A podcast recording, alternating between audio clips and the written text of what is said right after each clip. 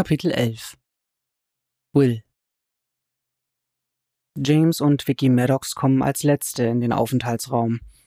James mit verquollenen Augen und im Seidenpyjama, Vicky in einem dürftigen Wickelkimono und komplett geschminkt, den zappligen Hund auf dem Arm. Ich hoffe sehr, Sie haben einen guten Grund, warum Sie uns um diese Uhrzeit wecken, nölt James. Und ich hoffe, Sie wollen uns mitteilen, dass das Internet wieder funktioniert, fügt Vicky hinzu. Sie haben ja keine Vorstellung, wie sehr mich das einschränkt. Bitte, beruhigen Sie sich, sagt Will. Am liebsten würde er schnellstmöglich verschwinden, zurück zu Lana und jemand anderen dieses Chaos in Ordnung bringen lassen. Es kommt ihm vor wie ein böser Traum. Dass er immer noch einen Sitzen hat, macht die Sache nicht besser.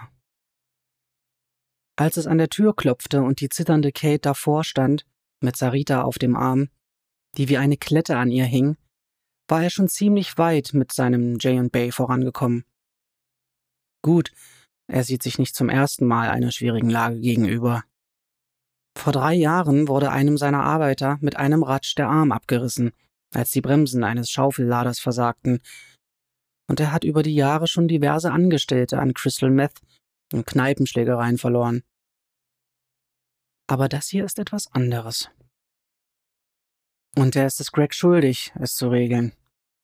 Das Sanktum hat ihm alles bedeutet. Raus mit der Sprache, Will, knurrt Cam.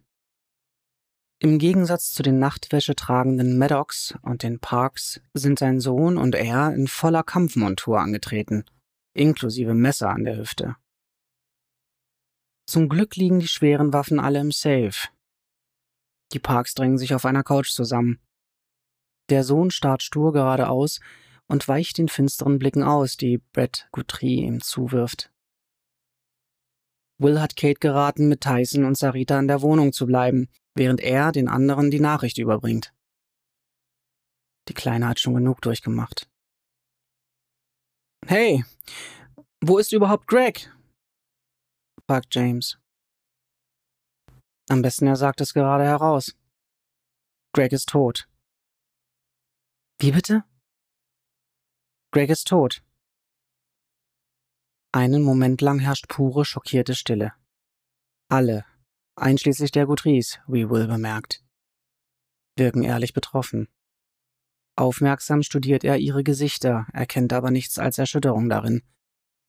Um keine Panik auszulösen, hat er Kate gebeten, das mit den Fußspuren für sich zu behalten. Darum können sich die Cops später kümmern. Jetzt muss er erst einmal für Ruhe sorgen.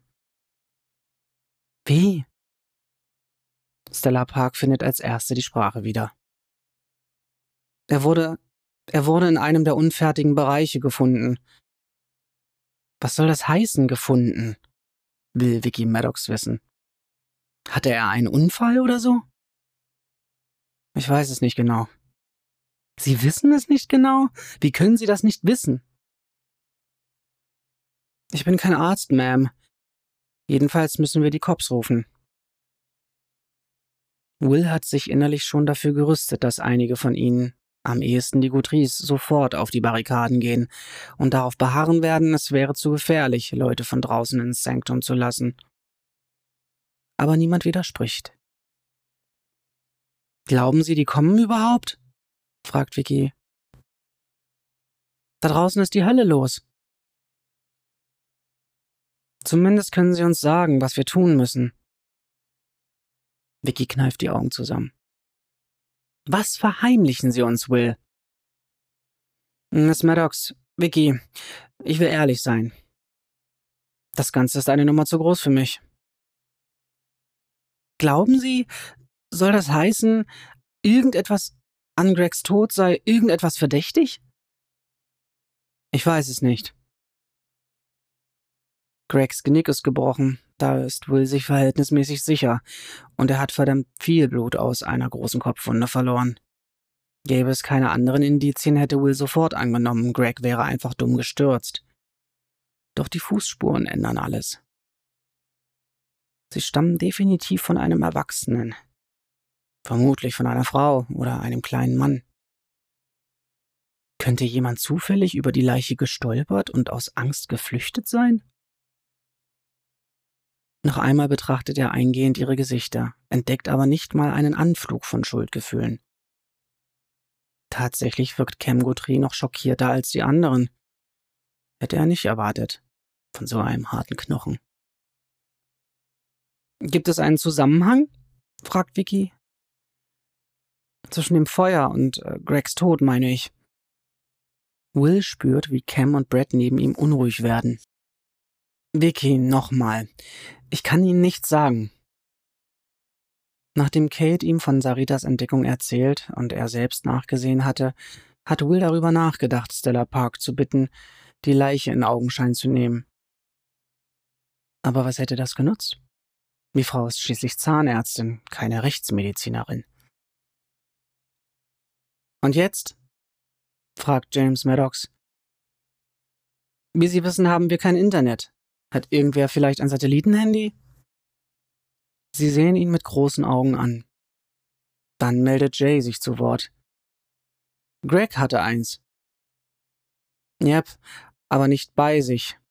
Wahrscheinlich liegt es in seiner Wohnung. Dann holen Sie es sich doch, schnauzt Vicky ihn an. Habe ich versucht, aber ich komme nicht rein. Das biometrische Schloss geht nur mit Gregs Daumenabdruck auf. In Ihre Wohnung kann ich ja auch nur, wenn Sie mich reinlassen. Aber irgendwie müssen wir doch Hilfe holen können.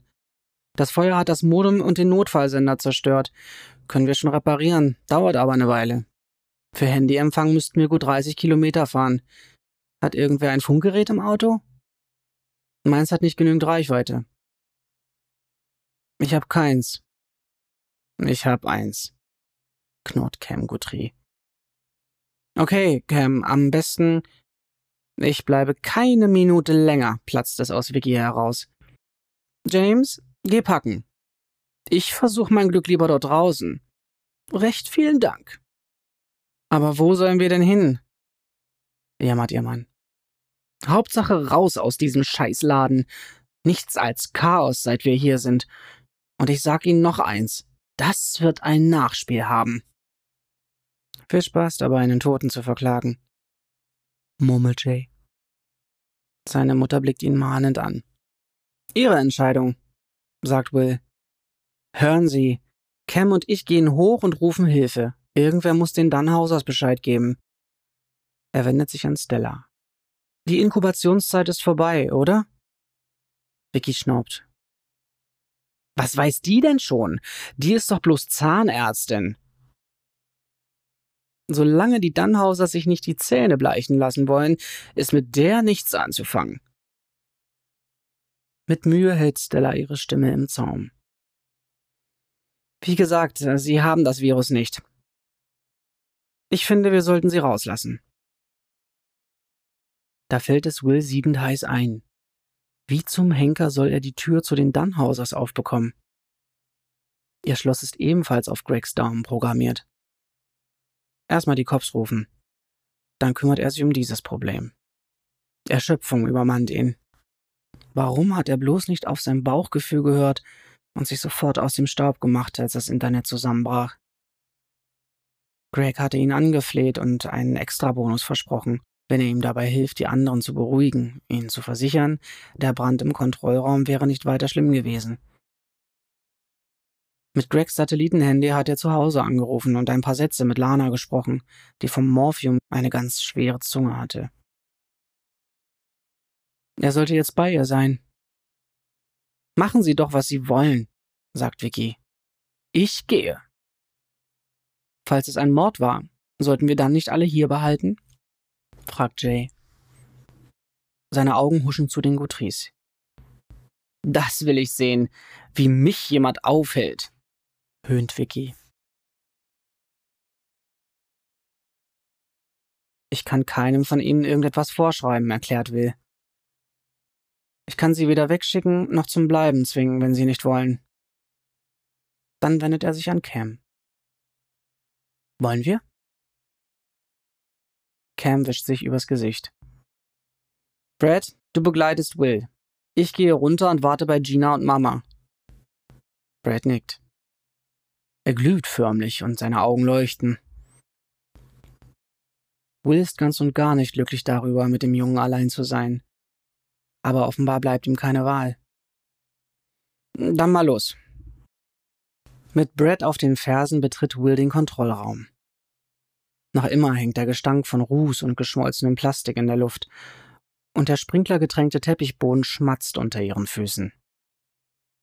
Wahrscheinlich hatten sie noch Glück, sofern man das in dieser Lage sagen kann. Die meisten Leitungen verlaufen hinter dem Kevlar verstärkten Betonwänden, so dass wenigstens das Sicherheitssystem nicht von dem Brand beschädigt wurde. Will entnimmt seinem Handy den Code für die Luke, legt den Daumen auf die Lesefläche.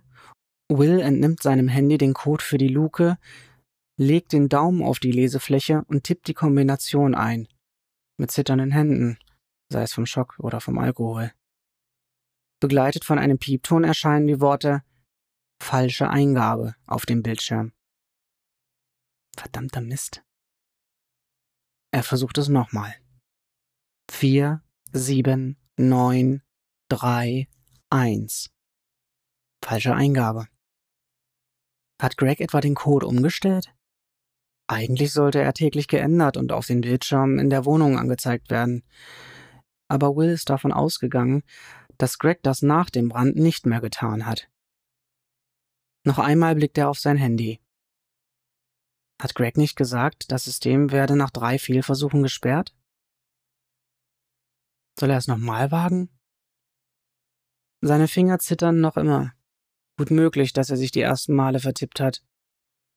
Er atmet tief durch und versucht es ein drittes Mal. Ganz langsam.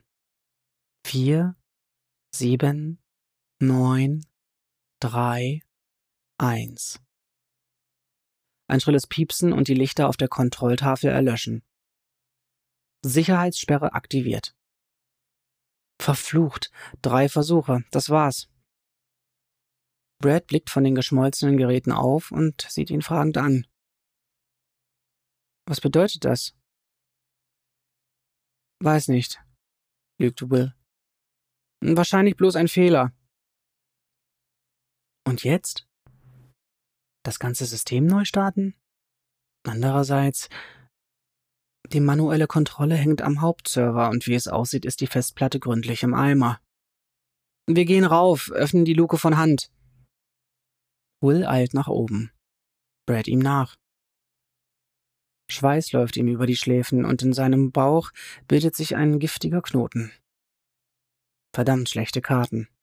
Die Luke ist das Neueste vom Neuen, höchster Sicherheitsstandard und ein Zapfenschloss. Um das Ding einzubauen, war ein Kran nötig und fünf Männer, um es in Position zu schieben. Und außerdem ist es mit fast zwei Metern Kevlar verstärktem Stahlbeton versiegelt. Will hat die Arbeiten selbst beaufsichtigt. Selbst wenn das Schloss durch irgendein Wunder offen stehen sollte, bräuchten sie die Kraft von hunderten Männern, um diese verdammte Luke aufzudrücken. Und dazu müssen sie es erst durch die Tür und Luftschleuse schaffen. Er betet, dass die nicht am selben System hängt.